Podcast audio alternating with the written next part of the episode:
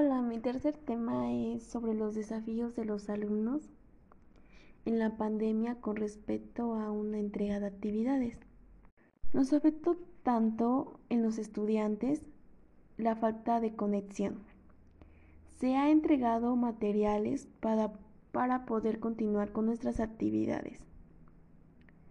Es la importancia de, de redactar una forma más clara de explicaciones de las actividades porque no siempre a veces hay alumnos que las entiendan, pero sobre todo es cuando hay maestros que no los pueden entender sobre la falta de conexión.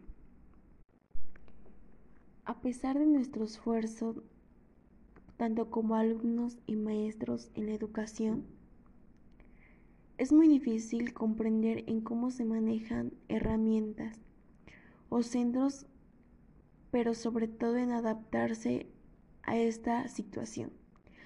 Lo cierto es que, que no todos los alumnos pueden seguirlas de una misma manera, ya que a veces hay profesores que exigen en dónde poder hacer un lugar específico y no poder tener un recurso.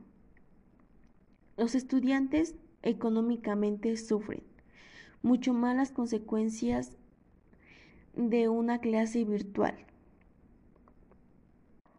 En esta situación que estamos viviendo, hay alumnos que no podemos comprender el aprendizaje que nos están llegando por una simple pantalla.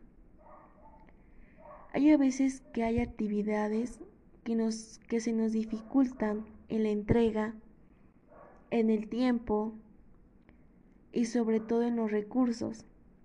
Tenemos que enfrentar y adaptarnos a esta nueva, a, esta nueva normalidad que nos llegó.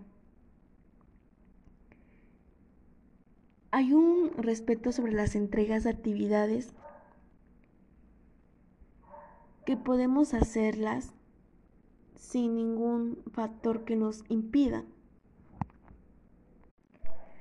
ya que también un mayor nivel educativo contribuye también a una mejor toma de decisiones en muchos distintos ámbitos, desde una salud hasta muchos diversos, pero sin embargo la entrega de actividades nos dificulta por falta de conexión, de recursos